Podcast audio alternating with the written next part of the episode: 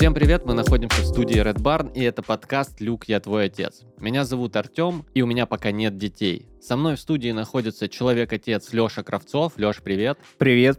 И начинающий отец Игорь Зорин. Привет, Игорь. Это я. Привет. Здесь мы разбираемся в том, как устроено современное отцовство и каково это быть или не быть отцом. Партнер этого сезона – школа семи гномов, система домашнего обучения, книги от рождения до школы.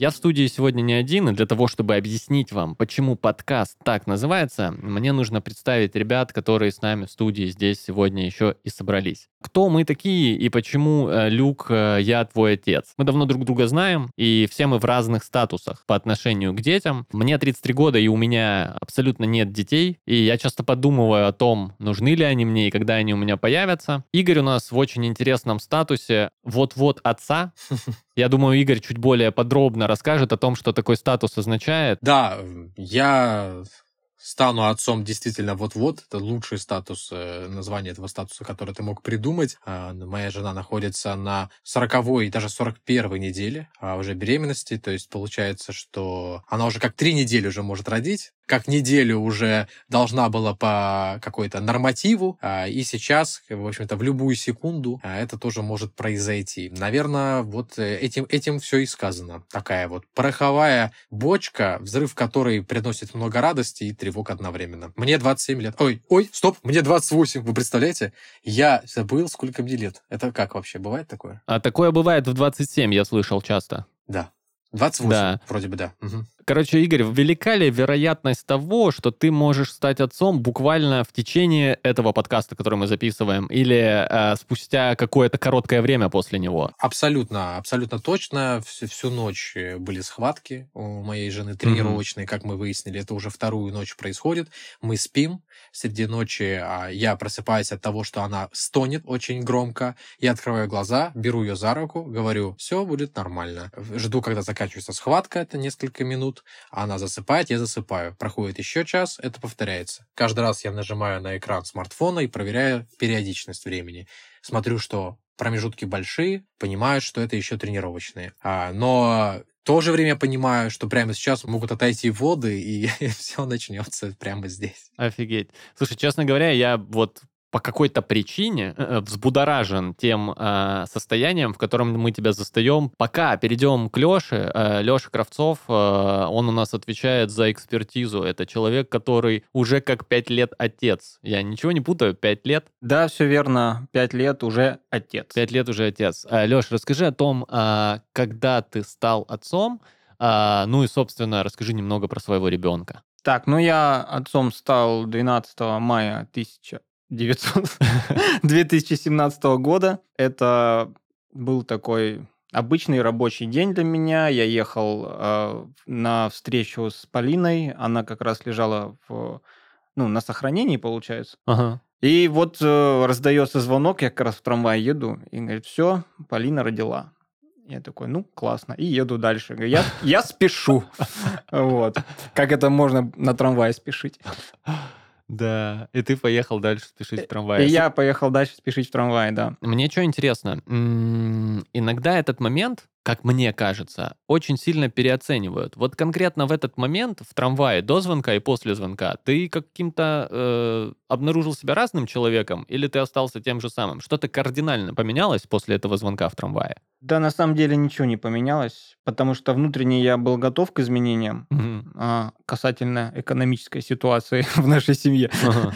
Вот. А так, э, если говорить про какой-то там отцовский инстинкт, то он вот так вот по щелчку не появился. Ага. На тот момент его еще не было, и он еще не появился. Он еще не появился, он появился только спустя несколько месяцев, когда э, дочь начала реагировать на мои какие-то действия. Она начала улыбаться, угу. брать э, мою руку.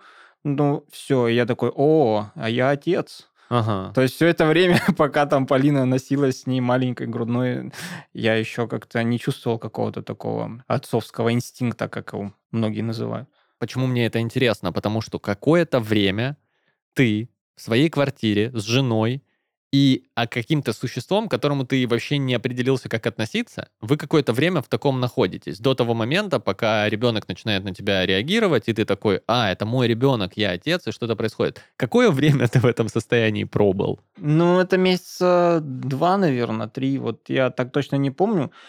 Там как, включается режим, есть задача, надо выполнять. Ага.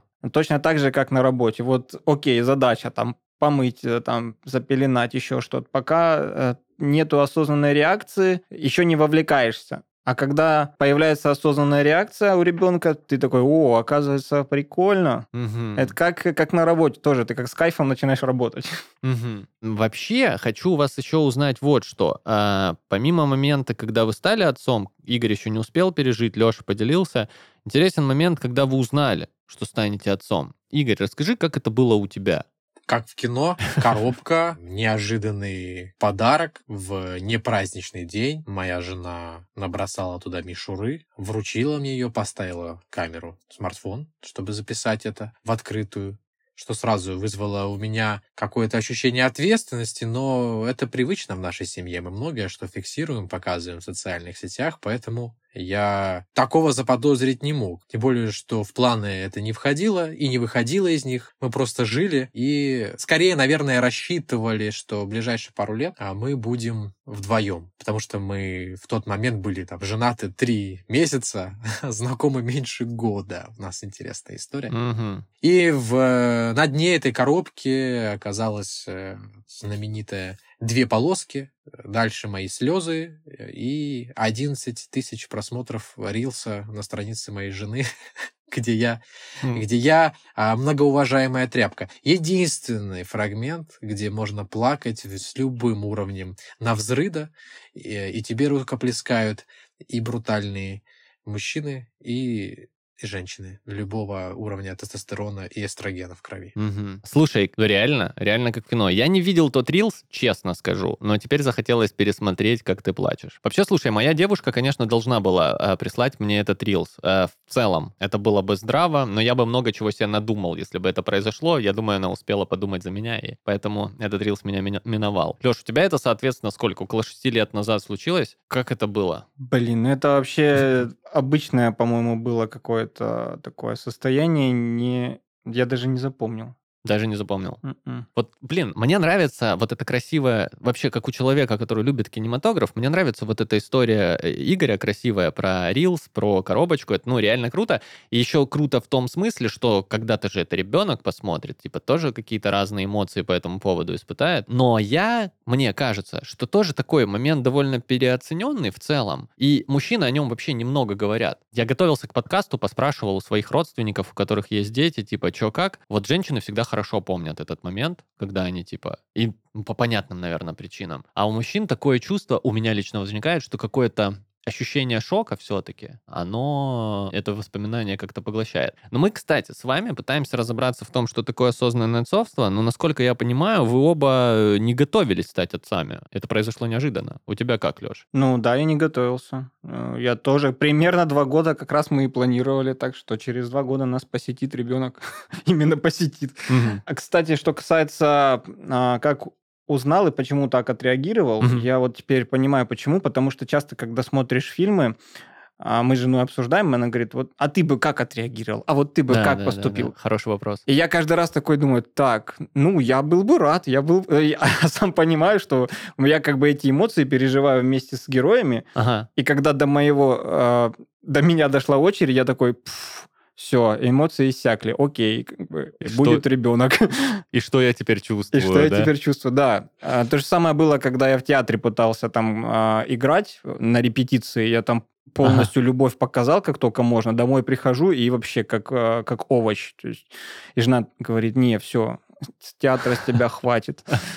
Ну, То же самое и так, да. Ну не, не планировали вообще. Ага. Встать на ноги. Ключевая фраза. Сначала встать Да, на, ноги. да. Вот как это встать на ноги? Тогда мы просто, ну, встать на ноги. То есть не было какой-то конкретной цели, Мгм. в неопределенной во времени, ничего. То есть никакого плана там э, захвата, ничего. Тут просто встать на ноги.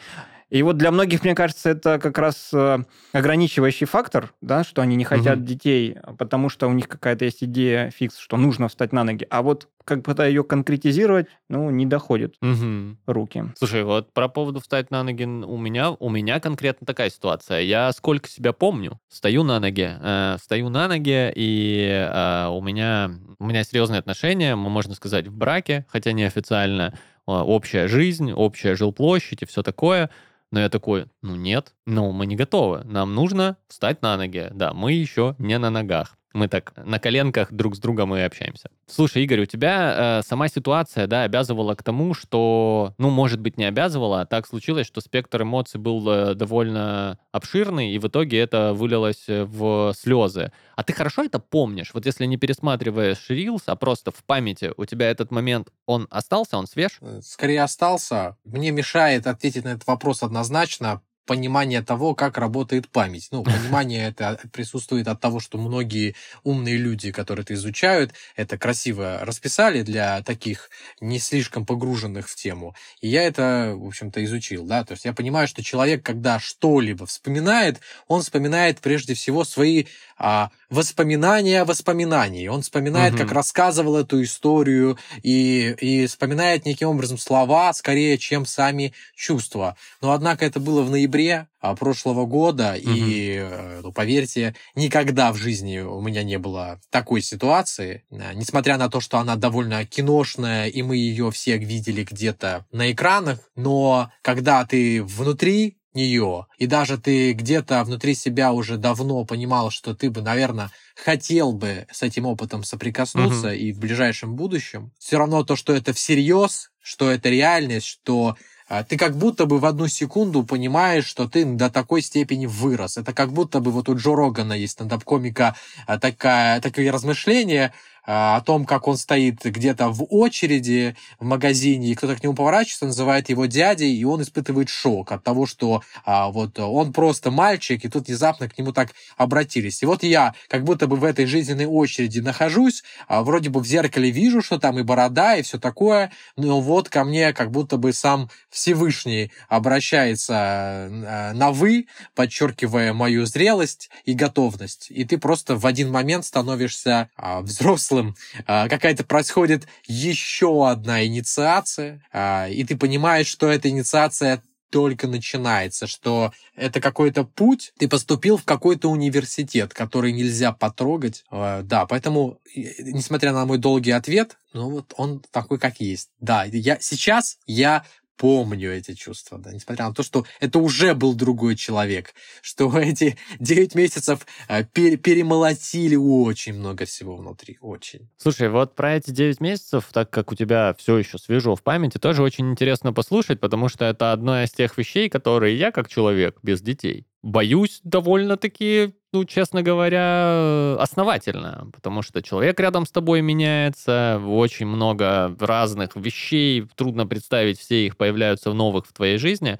А, И я, чтобы так немного прояснить ситуацию, мы все с вами находимся в одном городе, э, я имею в виду не тебя, мой прекрасный слушатель, ты можешь быть где угодно, а мы с ребятами записываем подкаст в одном городе, но при этом Игорь записывается из шкафа по зуму, потому что Игорь не смог приехать на подкаст, потому что он готовится. Э, И у меня возникает вопрос, ты вот 10, 9 месяцев готовишься, мне привычно так слушать это от э, барышень, да, в положении, а как, э, как э, парни, как мужчины готовятся к тому, чтобы стать отцом? Что ты делал эти 9 месяцев и что ты делаешь сейчас Ага. в шкафу? Да, да, да. Мы, мое какое-то внутреннее ощущение, что этот подкаст э, существует э, с моей стороны, потому что мне хочется мужчин пригласить в этот опыт, к- с которым он уже произошел. Не то, что заводите Мгм. детей, не об этом. А если уж у вас это произошло, по вашей или как бы инициативе и острому желанию, либо просто так сложилось, я вас приглашаю этот опыт принять и прожить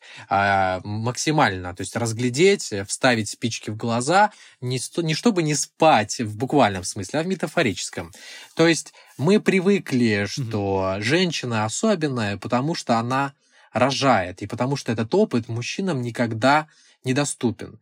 Но мы э, недооцениваем того, какую мы можем роль прожить рядом с ней, э, которую она тоже никогда не пройдет. Будучи человеком, который 9 месяцев оказывает э, поддержку на этом пути, это тоже непросто. Это непросто и не всегда понимаешь, с какой стороны быть лучше. Мы иногда обсуждаем это с э, Аней, с моей женой, и она иногда говорит мне, что я не знаю, где было бы мне комфортнее, потому что а, представить, что ты рядом с человеком, за которого ты не можешь прочувствовать, прожить, а ты просто все, что можешь, это говорить, обнять, э, нелегкая доля. А, вот, поэтому это нахождение рядом, это создание условий для того, чтобы все прошло мягко и не потребовалось никаких э, мер, сверхмер, э, никаких особенных таких, знаешь, порядка действий у меня не было, кроме как э, ну, оставаться, оставаться близким и быть готовым э, к гибкости, быть готовым в нужный момент откинуть маскулинность, либо наоборот набросить ее сверх меры, если ситуация того потребует. А почему я в шкафу э, сейчас? Э, потому что мы подходим к ну, роды могут случиться в любой момент, а моя жена еще в первый месяц приняла решение, что это будут домашние роды. И что на родах э, будет, может быть, присутствовать, как мы уже теперь знаем, даула. Это женщина, которая вот занимается домашними родами, она имеет знания определенные, а, но их принимать фактически, если не случится ничего а, сверх там непредсказуемого, буду я. В скобках я этого никогда не делал, я никогда не присутствовал на родах, а, я не медик, я просто очень чутко знаю свою жену и доверяю ей, доверяю ее выбору. Еще раз в скобках, в моей семье это сильно не принято, и отрицание было жуткое, и страхов было очень много. Они есть, ладно, что уж там, они все еще есть. Блин, ну, э, охренеть э, на самом деле. То есть э, то, что мы застаем тебя вот в этом состоянии, человека, который буквально очень скоро может стать отцом, так ты в этом еще и участвовать будешь непосредственно. И чё, как, как, как, как дела, Игорь? Как ты себя чувствуешь в шкафу в этом состоянии? Просто поделись, э, как ты вообще? Я забыл спросить, как у тебя дела, да, когда мы да. сегодня увиделись. Как у тебя дела, а, Игорь? Я слышал когда-то о наркотике айваска, который якобы меняет человеку там очень сильно сознание, мексиканская какая-то там то ли трава, то ли напиток. Ну, в общем, такая ассоциация с каким-то веществом. А, и вот э, моя жена нашла метод, э, подобрала ко мне, когда мне не нужны никакие вещества, чтобы прожить такой духовный опыт, который забивает с ног, из тебя стряхнет сразу же все на свете. Но это как готовиться, знаешь, я все, я параллель все время одну и ту же провожу. Готовиться к рождению, это как готовиться к смерти. Это переход из одного в другое. Это очень партнерская история. А, я сейчас не чувствую, что только жена проходит через что-то необыкновенное. Этот опыт, конечно, меня волнует глубоко. А, и да, вот позавчера была ночь, когда жена ушла в ванну на 20 минут, чтобы просто тренировочные схватки попереживать э, и, и дальше пойти жить. А я просто лежал в слезах. Я лежал в слезах на кровати, обливался слезами, просто потому что я нуждаюсь и в этом тоже, потому что я не могу поверить, что это происходит, что, э, что я способен встретиться с таким опытом, что я вообще в него иду, что у меня такая а, смелая, такая жена удивительная. Поплакал, поплакал, она пришла, я обнял ее, и мы уснули. Мне сложно сказать что-то конкретное. Знаешь, здесь э, я внутри ситуации. Я уверен, что я буду красноречивее, когда все закончится или начнется. Точнее, наверное, будет правильно сказать, начнется. В общем, если вы вдруг хотели выяснить, сносит ли кукуху, когда ваша жена вот-вот родит прямо у вас дома, и вы будете принимать ее роды, то, судя по ответу Игорю, да, немножечко сносит. Кстати, небольшая ремарка по поводу айваски. Запрещенное в России а, вещество, и мы искренне не рекомендуем употреблять наркотики, это отвратительно. Вот, лучше э, рожайте детей. Видите, у Игоря все хорошо без а, наркотиков. Да, ну что, я тогда думаю, что сейчас по логике я спрошу у тебя, как у человека с опытом, мы же про подготовку говорили, как у тебя, по твоим воспоминаниям, прошли эти 9 месяцев, и, может быть, есть какие-то вещи, которые ты бы не то чтобы посоветовал, но чем ты бы хотел поделиться, типа, с Игорем? Слушай, у меня больше внутренний опыт какой-то, а, потому что осознание того, что скоро все изменится, дает толчок к беспокойству ума. Мгм. И надо этот ум как-то концентрировать, собирать. Вот, потому что первые мысли, которые идут, а как мы будем жить, э, особенно если ты живешь на квартире, а, особенно если там работа недостаточно высокооплачиваемая, и когда ты видишь цены, и ты такой, ёп, РС, это... Мгм. И все. И там потом, типа, а там садик, школа. Ну, короче, вот это все очень сильно мешает, на самом деле.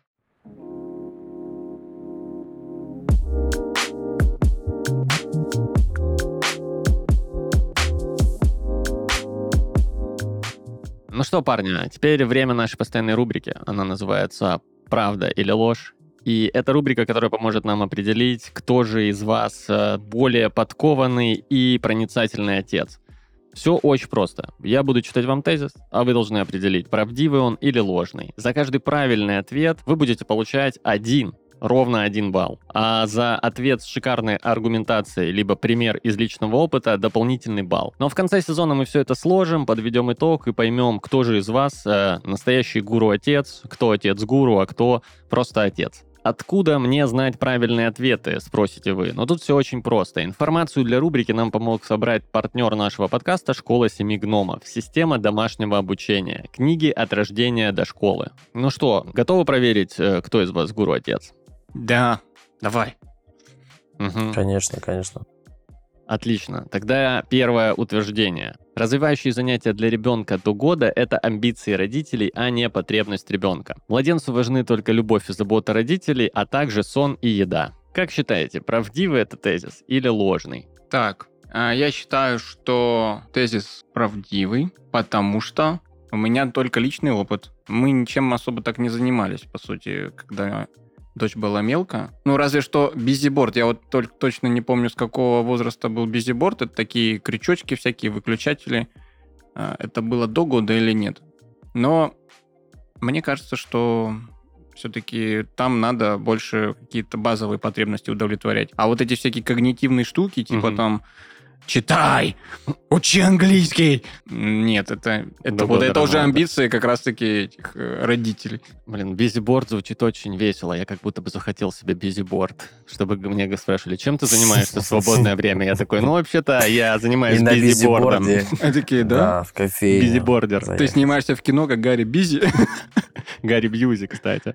Ну ладно, заняты. Итак, Игорь, ты как считаешь, ложное это или правдивое утверждение? Сначала хотел сказать, что правдивое, а потом вспомнил, а, что моя жена в приглядку за разными блогерами начала доносить, э, вносить на обсуждение идею все-таки что-то делать. А, И мы таки делали. Я вспомнил, что мы показывали разного цвета картинки для того, чтобы зрение а, там, стимулировать развитие. А, Я вспомнил, что какие-то там массажи я выполнял для ребенка ежедневные. И даже сейчас могу выполнить, э, но больше не надо, поэтому, Артем, Ну, прям сейчас не надо. что. Удели нам еще немного времени. могу твоей собаке сделать. Кстати, массаж мы тоже делали. Ру- Руки, ноги вот так вот э, складываешь, да. Но это относится к Да, амбициям. что-то есть. Во-первых, можно в этот момент послушать какой-нибудь подкаст параллельно, и он счастлив, и все полезно. Поэтому я думаю, что это утверждение ложное. Э, амбиции родителей, наверное, если начинаются, то, то дальше. А вот эта история, по-моему, важна. Мгм. Супер. Итого у нас Леша за правду, Игорь за ложь, а я расскажу вам правильный ответ. Э, Первый год жизни это время запуска потенциальных возможностей ребенка. Э, Обратите внимание, не запуска самого ребенка, а именно его возможностей. И здесь правильно подобранные занятия будут являться залогом успешного развития ребенка с самого рождения. Например, с трехнедельного возраста нужно заниматься с малышом, используя черно-белые картинки. Это примерно как ты, Игорь, рассказывал, только больше похоже на тест Роршаха. Ну, я себе так это представляю. В чем суть? Черно-белые картинки стимулируют зрение малыша, развивают восприятие, память, воображение, логику, и происходит это прям с первых дней жизни малыша. В результате просмотра контрастных картинок положительно сказывается на общем развитии малыша и активизирует все познавательные процессы. Вот такая вот штука. Получается, Леша у нас оказался неправ, э, так как утверждал, что тезис правдивый, а Игорь попал прямо в точку, тезис сложный, счет у нас 1-0, э, можно это обсудить. О, да. Что обсуждать? Это, это победа Но, заслуженная. Кстати, то, Это- что запускаются все процессы через зрение, мне вот эта мысль, кстати, понравилась. Оказывается, да? Через зрение запускаются все познавательные процессы. Мгм. Ну, теперь-то буду... Следующего ребенка точно буду показывать черно-белое кино. Пускай смотрит, не знаю, что там будет смотреть. А, Дожить до понедельника э, с Тихоновым. Потрясающий фильм. Слышали про этот такой момент, что якобы дети с рождения видят кверх ногами? Э, хм, Я думал, это про собак. Я тоже так думал. А мне сказали, что черно-белые и вроде бы как еще и кверх ногами. Поэтому, Леш, возвращаясь к твоему тезису, э, черно-белые фильмы кверх ногами. А, спасибо, показывать. Игорь. Черно-белые. То есть ты... Возможно. Я сейчас, я сейчас не претендую, да, вот на истину. Да, я э, вот в школе семи гномов этот э, факт не был сейчас рассказан, да, но тем не менее надо погуглить. Может быть, я прав. Ну ну ладно. Рад победе. А, ну, отлично. Тогда идем дальше. Я знаете, что представил? А, просто на проекторе Чарли Чаплина запускаешь, проектор переворачиваешь. Ну да.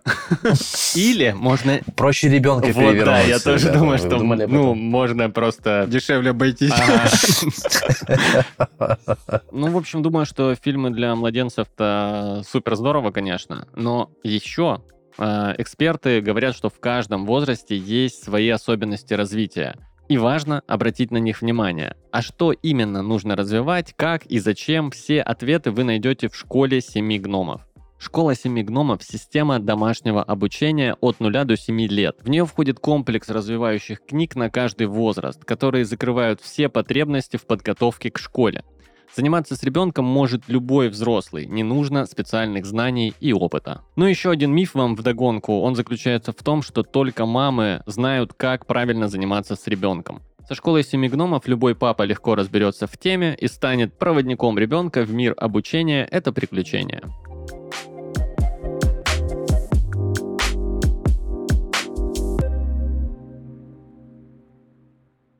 Мы же говорим тут э, на подкасте «Люк, я твой отец» про там условно осознанное отцовство, про наше понимание, что это такое. Мне кажется, что большинство людей, ну, у нас, в принципе, в стране такая репутация, я смотрю на своих знакомых, больше, чем у половины, либо что-то не так в отношениях с отцами, то есть они очень холодные, далекие или так далее, либо они вообще не участвовали, да.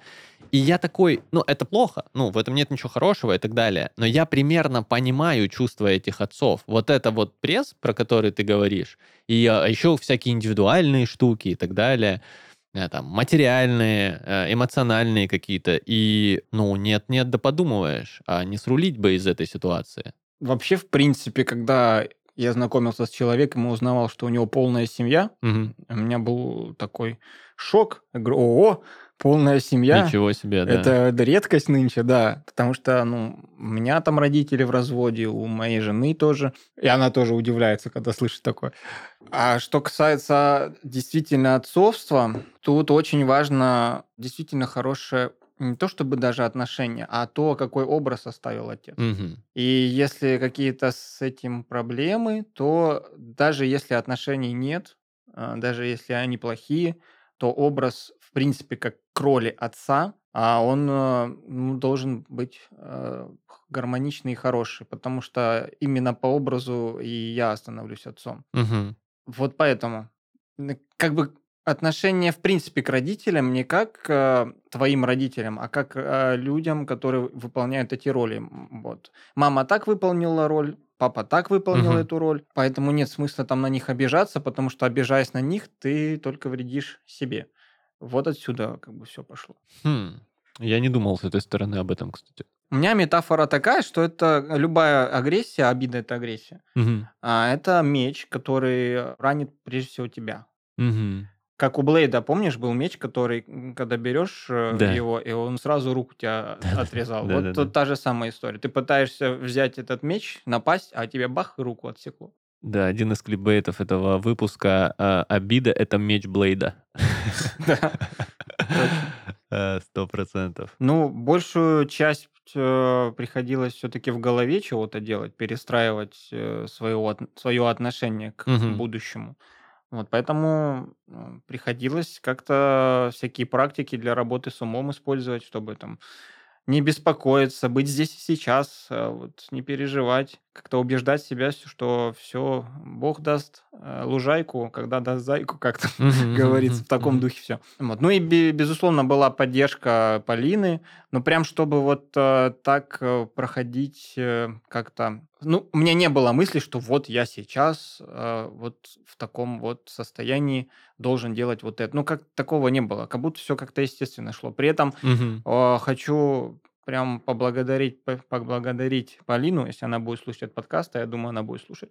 Она вообще не доставляла никаких хлопот между mm. прочим. И вот эта история про хотелки там какие-то особенные, у нее в плане еды почему-то не было ничего такого. Mm-hmm. Слушай, ну а вот эти истории про там критическое изменение характера, что женщины в положении абсолютно невыносимы, ты не узнаешь, что это твой близкий человек, потому что он ведет себя абсолютно иначе. Нет. Вообще ничего такого нет, и Круто. я даже не припомню, что была какая-то послеродовая депрессия, ничего такого не было. Я, кстати, тоже хочу подтвердить а, вот еще одну каплю в море отсутствие этого стереотипа в мире, потому что он есть, закрепился, что mm-hmm. будто бы женщины, правда, так меняются психически в первую Да-да-да. очередь.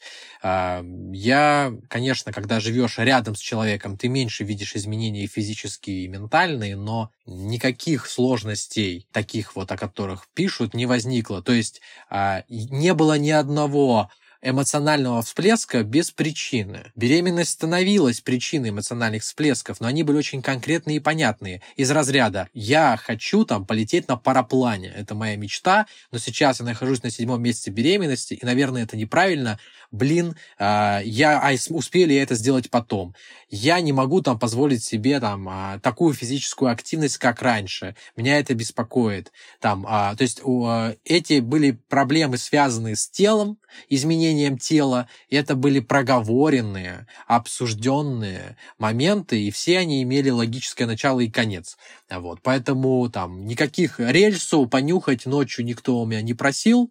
Как я любил побаловать свою жену какими-нибудь там экзотическими фруктами по, по ее запросу до беременности, так я и делал.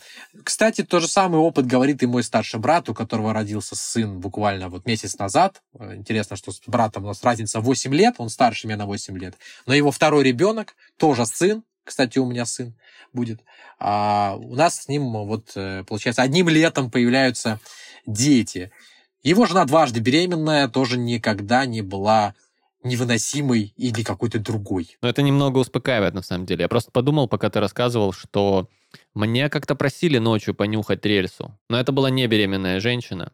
Вот. Но, но такая ситуация в моей жизни случалась. Я, я, я понимаю. Я понимаю. Это, это какой-то эпизод, э, это роман с проводницей, что это такое? Ну да, это бывают такие ночи, когда тебя просто просят понюхать рельсу. А, ну, бывают. Такие ночи должны быть у каждого. Абсолютно. Смотри, я хотел что, знаешь, что по этому поводу сказать. У меня дело в том, что было а, определенное отрицание, по, а, чем ближе к девятому месяцу, к моменту родов, то а, отрицание, отрицание внутри меня жило и живет. Иногда просыпается, но связано это именно с тем, с той дорогой, которую мы выбрали, с определенными страхами, с ответственностью возложенной, да, разделенной между нами с супругой в момент будущих родов. И это состояние, я с ним работал, и оно всегда мне о чем-то рассказывало. Оно всегда э, позволило мне задаться вопросом, а почему я непосредственно бегу, от чего на самом деле я пытаюсь убежать. А, но когда понимаешь, что беременность это не болезнь, а роды это не операция, а начинаются какие-то в голове что-то шевелиться. А ты как-то вот меньше ходишь э, по больничкам, потому что ну, мы вообще практически не были. Мы сделали там два УЗИ условно, там, чтобы понять пол ребенка. А мы хотели заложить определенные ну, моменты а, в процессе беременности и что-то еще где-то в начале. Минимальное количество анализов у нас было всего. То есть мы не бежали по любому поводу в больницу. У нас не было такого тревожного какого-то расстройства, что а вдруг, а что и так далее. А, ну и, соответственно, мы считаем, что а, сейчас тоже нет повода. Сбежать иногда хочется и не от беременности, а, а вот э, от, от много от чего. Сбежать иногда хочется от действительности как таковой, от вообще, в принципе, жизни самой. От смерти сбежать очень сильно хочется. Всю жизнь от нее хочется сбежать. А на деле мы бежим только к ней. Иногда даже за ней. Но вот видишь, сейчас есть такой у меня а, рубеж в виде рождения, к которому я бегу, и это прекрасно. Вот, потому что это затмевает глаза, и ты не думаешь о смерти, ты думаешь о, о рождении. Слушай, я только что понял, что рождение ребенка это, короче, чекпоинт в этой э, игре компьютерной, когда ты бежишь к главному боссу, который смерть, и вот где-то есть разные чекпоинты по дороге, ты где-то сохраняешься, вот, и один из них это вот э, тот, который тебе скоро предстоит. Вот такая аллюзия пришла в голову. Да, что-то что-то что-то похожее с этим, э, какой-то такой миссия, которую мне не хочется обойти стороной. Она по-своему непроста, сложна, меняет многое внутри и снаружи, но не представляю себе жизнь не без этого опыта. Наверное, я бы жалел, что так и не познал. Вот ты не боишься пожалеть а, и не познать, Артем? Я дело в том, что да, мне кажется, ты меня прости, но ты э, всегда мне казался человеком в зоне риска не познать. По своей воле, не потому что какое-то проклятие или что-то. Да, такое. слушай, у меня, безусловно, был э, период э, определенный э, в моей жизни, когда я был уверен,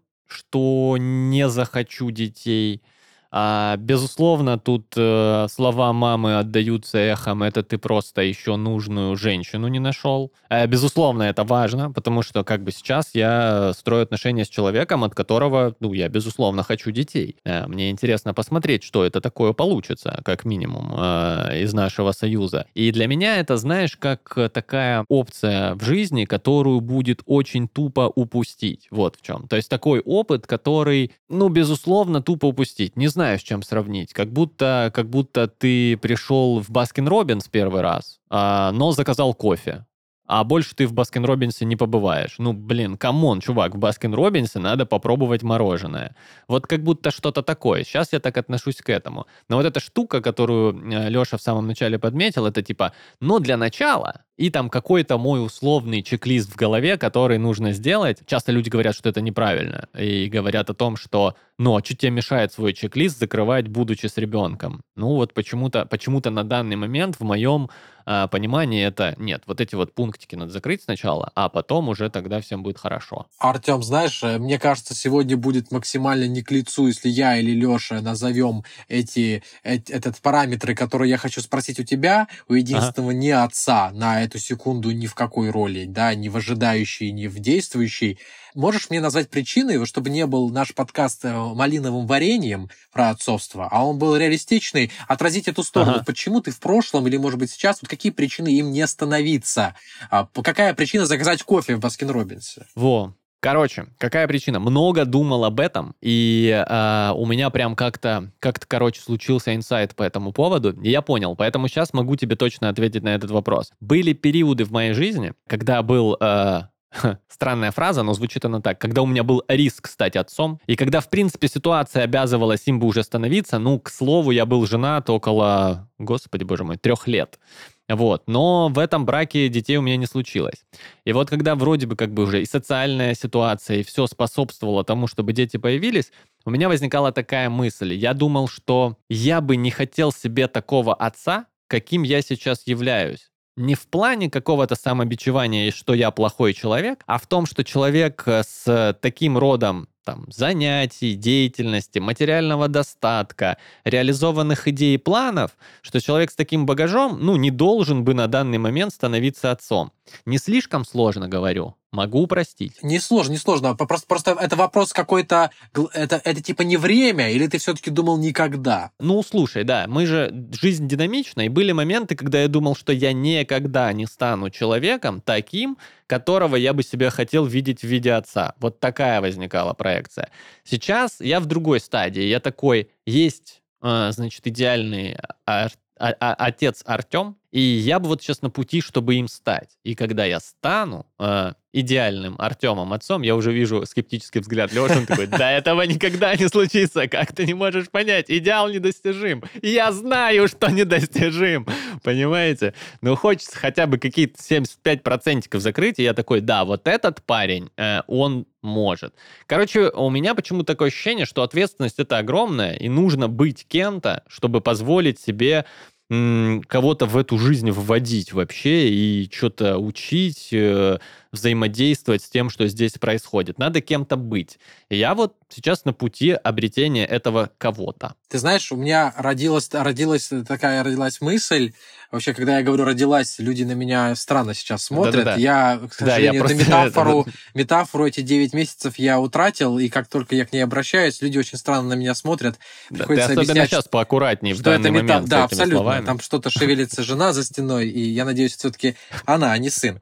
А, Я хотел э, вот какую параллель. Э, Есть момент, вот ты как говоришь, до а, прежних дней, когда ты думал, вот я стану таким и тогда. А сейчас интересно, что в течение этих 9 месяцев, вот особенно ближе к родам сейчас, я и жена попали в обстоятельства, ну, буду говорить за себя, когда мне кажется, что вот после родов я начну. Когда я такой, Мгм. я сейчас не буду ничего предпринимать жесткого, я не буду сейчас какие-то финансовые риски, я не буду сейчас искать новые ходы, я буду тем, кем я есть, а вот когда родится сын, тогда-то все и начнется, тогда энергия попрет, а пока. Вот этот вот синдром отложенной жизни, он настолько хитер, что он работает и Мгм. до отцовства, и в процессе становления отцовством. И я уверен, что как только сын родится, внутри меня что-то скажет. Ну, подождем, пока он начнет ходить или от груди отстанет. И вот тогда... То есть это бесконечная история за каким-то идеалом обстоятельств,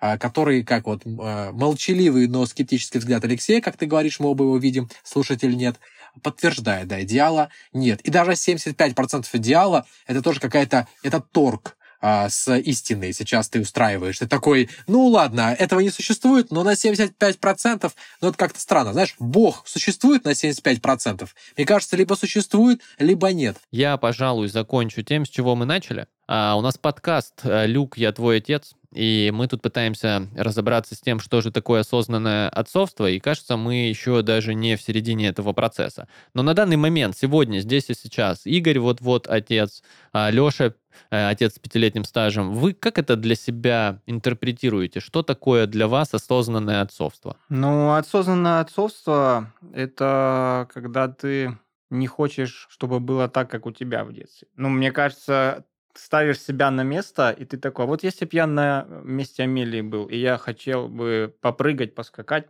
да, там, вот, и мне отец бы сказал, ну-ка, Маш, иди, читай книжку, Мгм, вот что бы я почувствовал? мгм, Или там, когда я запрещаю сладкое, или когда просто на эмоциях кричишь. Ну, бывает такое. И сейчас я помню себя в том возрасте, Мгм. в котором она. И я помню, как воспринимались э, все в мою сторону слова, даже слова некоторые помню, как они на меня на эмоциональном уровне повлияли и какие заложили даже клише в поведении мгм. что потом является, в общем-то, благодатной почвой для психотерапии, Мгм. гипнотерапии и прочего. Вот, поэтому и если я вижу эту реакцию, я понимаю, что это человек, э, который прожил очень мало. У него там, ну, опыта меньше. И судить о поступке и там в какое-то принимать решение или взывать, э, взывать к какому-то голосу разума э, этого человека э, можно, но это не будет иметь никакой силы. Это все равно, что просить стажера сделать очень качественную задачу, который Мгм. каждый день выполняет э, сотрудник с десятилетним стажем. Вот такая метафора. Мгм. Блин, похоже на то. То есть, короче, ты ставишь себя... Б- Круто, кстати, что вы сейчас в возрасте находитесь, когда твоему ребенку столько, как- с какого момента у тебя уже есть воспоминания. Да, И да. то, что ты этот инструмент так прошарил, вау, прикольно. И отсюда а, произошло осознание, что почему я там к папе, маме так относился, Мгм, мгм. А, ну да, ну да. Потому что, да блин, они такие же пацаны и девчонки, вот как я, как моя жена, то Мгм. есть, да, и я понимаю, что это не какие-то боги, это не какие-то суперличности, а у, у них а, своя картина мира, они там могут косячить, они могут, э, у них тоже не было опыта родительского там нормального, ну, то есть вот это вот все, и я такой, а что, если я позволяю себе не быть идеальным отцом, почему в мыслях я взвел на пьедестал своих родителей, и из-за этого, из-за того, что этот идеал как бы разрушился, появились обиды. И все, и все обиды сразу же ушли. Поэтому я тоже через э, вот это осознание проработал свои отношения с отцом, родителями, с родителями, с отцом, да. Угу. Поэтому, да, все мы люди, все, все мы ошибаемся. Вот не надо никого там на какой-то возносить уровень, чтобы, потому что с него очень больно падать. Сто процентов. А, слушай, ты прям копнул в благодатную тему, которую мы обязательно поднимем в наших следующих выпусках. Это то, как собственно, отцовство и родительство помогает решить проблемы со своими отцами и родителями. Блин, слушай, да, это, это действительно... А это и не может работать иначе. Не, кстати, никогда не думал в этом направлении, но это и не может работать иначе. Игорь, слушай, что касается тебя, надеюсь, надеюсь, мы не сильно тебя отвлекли сегодня от важного события, к которому ты готовишься.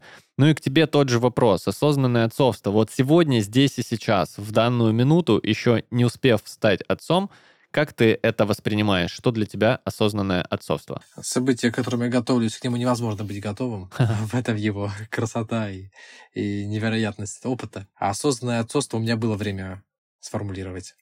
Пока вы говорили, я думаю, сегодня для меня это когда ты идешь в опыт отцовства не чтобы стал лучше ребенок твой, а чтобы стал лучше ты, когда ты воспринимаешь это не как кару, не как а, а, мешок на спине, а как будто бы это твой маленький наставник и учитель, и ты растешь. Ты идешь в этот опыт, чтобы стать лучше как человек, и самое главное, ты в прямом эфире прямо здесь и сейчас готов признать свои ошибки, а не закрываться за тем, что я взрослый, я папа, я так знаю. Это когда ты встал на коленку одну и сказал, извини, я сейчас был неправ своему маленькому ребенку. И сейчас я чувствую, что это что-то такое. Это как-то так. Как это будет э, немного позже, я думаю, может быть, мы вместе с вами уже и понаблюдаем со мной, в частности, да и за вами. А, слушай, да, отследим в динамике. Предлагаю раз в пару выпусков снова задавать этот вопрос, потому что не исключено, что э, в нашем понимании это будет как-то меняться. Ребят, ну что, с вами были Артем, э, человек без детей, Леша, человек с пятилетним стажем отцовства, и Игорь, вот-вот отец, которого, скорее всего, в следующем выпуске мы уже встретим немного в другом статусе. Подписывайтесь на нас во всех музыкальных площадках и пишите там в комментариях темы про своих отцов, которые вы бы хотели обсудить. А если вы отец, тоже пишите. Всем пока. Пока. Всем пока.